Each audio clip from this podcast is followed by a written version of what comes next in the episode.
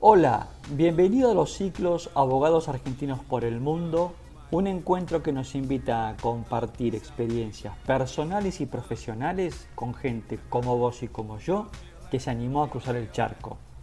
Vamos a conocer sus desafíos, experiencias, qué hacen, qué extrañan y por qué decidieron ser expatriados. Vamos a conocer gente joven, otros no tanto, personas muy talentosas con mucho empuje. En definitiva, pequeñas historias que nos inspiran y nos animan. En el episodio de hoy de Abogados Argentinos por el Mundo vamos a conversar con Martín Lithgow, abogado argentino que reside en Miami y es Deputy General Counsel en Square Capital.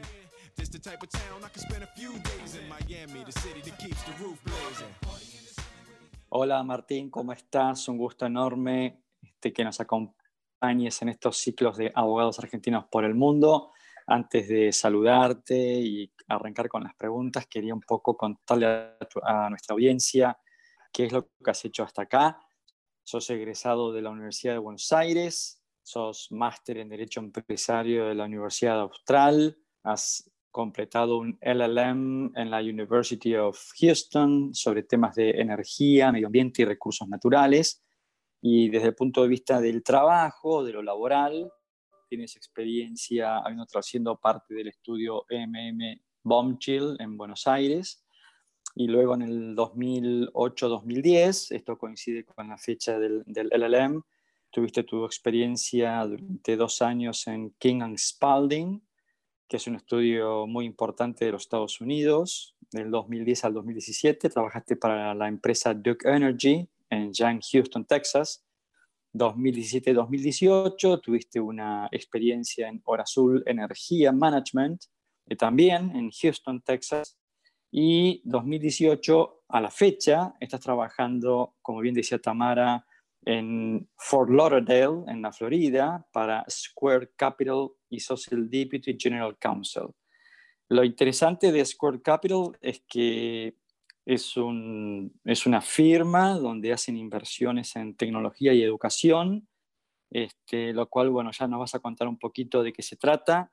Así que, ¿cómo estás, Martín? ¿Qué tal? Buenas tardes. Gracias, gracias por tenerme.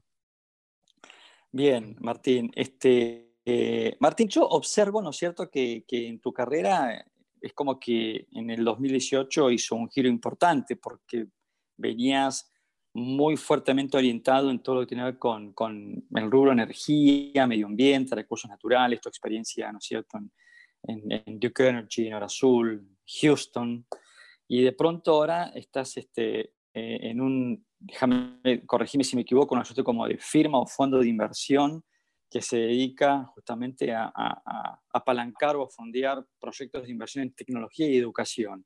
¿Es esto así? Eh, eh, en, gran medida sí es así. cuando yo empecé a trabajar en King Spalding en el 2007, em, gran parte del tiempo mío lo dedicaba a Duke Energy como cliente externo. Y después de trabajar con ellos un par de años, em, Duke, eh, Duke me invitó a unirme a ellos como abogado interno y fue, fue así como, como pasé de ser abogado externo a abogado interno de, de uno de los clientes de, de King Spalding. Y mm, en el 2016, Duke Energy le vendió sus activos internacionales, de los cuales yo era el General Counsel, a iSquare Capital. Y es ahí donde, donde yo pasé a trabajar de Duke Energy International a ser el General Counsel de Hora Azul Energy International, que es básicamente el, el activo que pertenecía a Duke y ahora pertenecía a este fondo de inversión. Y después de trabajar eh, un tiempo con eh, el, portfolio company de Hora Azul, el, el, el dueño, iSquared, me invitó a, a, sumarme al fondo de inversión. Entonces pasé de trabajar para el, activo administrado por el fondo a trabajar para el fondo en sí mismo. El fondo es un fondo de, inversión, como bien decías. Em, es, es, em, em, la propiedad de los empleados y nos concentramos en, sí, y nos concentramos en inversiones en infraestructura, dentro de las cuales hay, como decís vos, educación, tecnología, pero también hay energía, logística, y otras, otras áreas eh, que califican como infraestructura, autopistas, puertos, aeropuertos. perfecto. Completaste el LLM en Houston, este, King Spalding, Duke Energy, Hora Azul Energía. ¿Imaginaste cuando te tomaste el avión para, para venir a Houston que tu vida profesional iba a tener este, este derrotero? No, la, la, verdad que no. Cuando, cuando vine a Houston vine con una, visa temporal em, y, y, estando en esa visa, vine con una visa estudiante, de hecho, a estudiar inglés. Durante esa estadía eh, conseguí esta oportunidad en King Spalding, que me permitió convertir la visa en una visa de trabajo, pero una visa temporal, una visa en una J, que tiene un vencimiento muy estricto y muy limitado. Y, y es por eso que Em, trabajé en distintas maneras de, poder extender esa, esa estadía y, la primera fue a través de una, una visa de, estudiante en el LLM, una F que después la puedes convertir en una visa de trabajo, un OPT. Y, y, de, ahí, de ahí fui, fui progresando en, en mi, en, mi carrera en King Spalding y como abogado eh, cada vez cada vez con más exposición a, la legislación americana. Después terminé mi LLM en, en la Universidad de Houston, eh, DL Bar de New York, que eso es, es, al final del día lo que me habilitó o me abrió la puerta, si querés, a, poder trabajar en firmas americanas eh, con, más libertad y eventualmente eh, firmas de abogados, eventualmente firmas comerciales como Duke. ¿Trabajaste en, en, King Spalding? ¿Trabajaste en, las oficinas de New York o, o ellos tienen oficina también en Houston? Tiene oficinas muy grandes en Houston y trabajé con ellos en la oficina de Houston. Perfecto. Contanos qué significa esto de ser Deputy General Counsel. Eh, eh, básicamente, eh, Iceberg Capital es, un fondo de inversión que empezó en alrededor de 2014 con 3 mil millones de dólares de inversión. En el fondo 2 pasaron a, pudieron juntar 7 mil millones y, hoy es, un fondo que administra aproximadamente 30 mil millones de dólares en inversiones alrededor del mundo.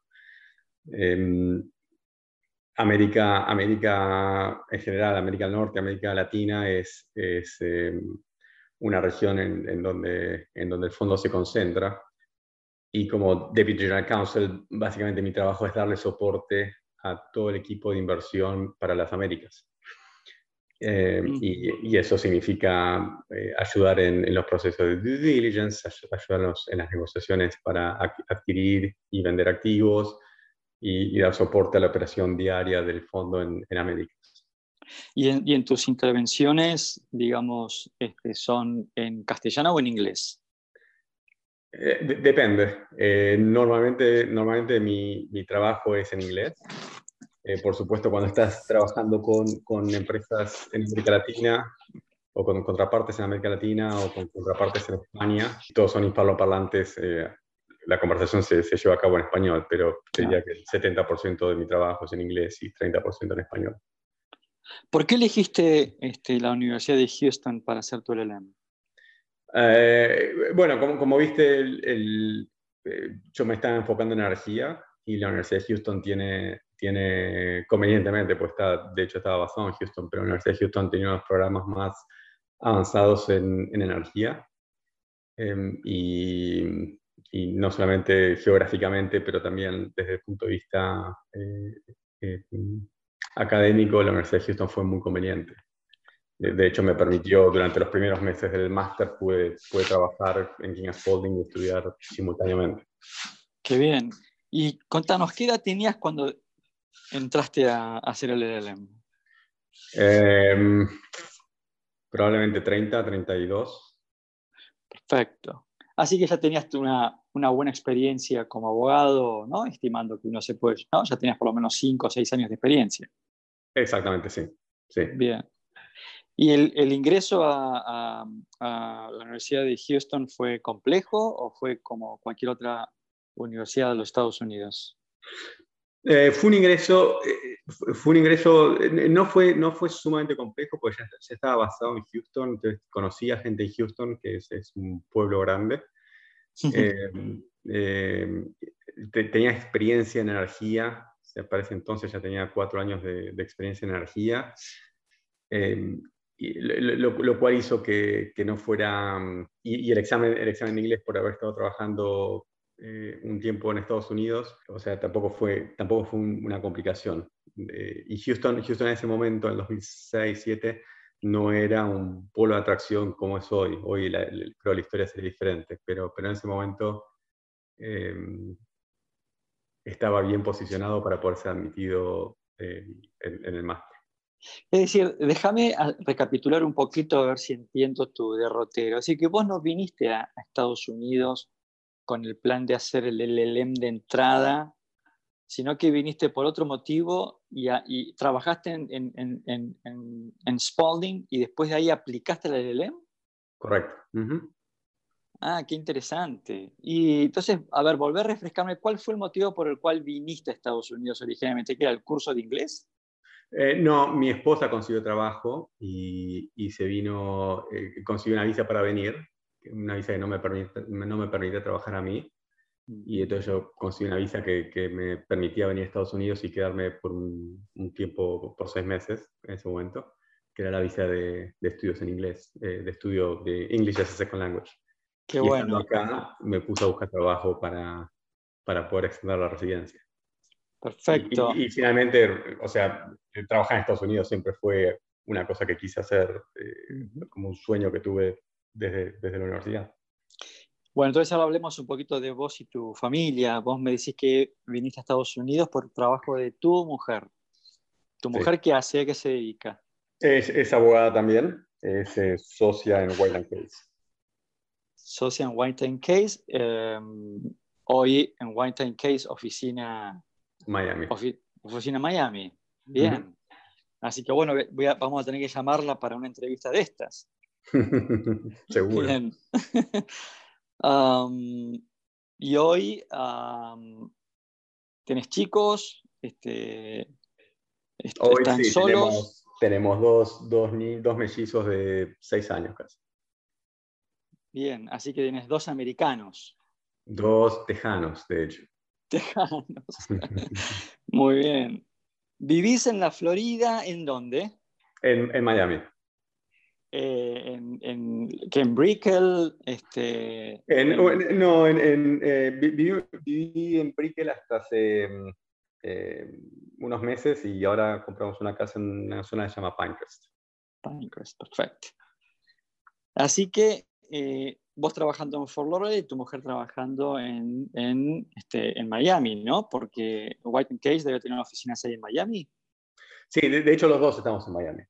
Eh, la oficina de... Ah. Sí, muchos fondos se fueron a Fort Lauderdale, pero iSport tiene oficina en Miami. Perfecto.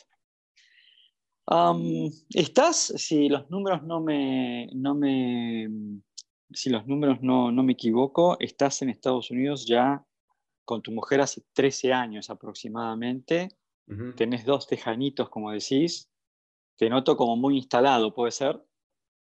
Eh, sí, sí, estamos instalados. Bien. contanos un poquito cómo es tu círculo de amistades, este, argentinos, latinos. Digamos, Miami es una, es una ciudad que se viene expandiendo y ese como el segundo país de los venezolanos y los argentinos, ¿no? Con lo cual, contanos un poquito cómo es tu, vida, tu círculo de amistades. En Houston teníamos, teníamos eh, bastantes amigos argentinos. Eh, en Miami, nos mudamos a Miami hace dos años y medio. Y entre la pandemia y demás, no, no es que tenemos muchos amigos eh, en Miami todavía. Y, y, los niños recién están empezando la escuela y la escuela es un, es un, es un lugar donde uno conoce mucha gente.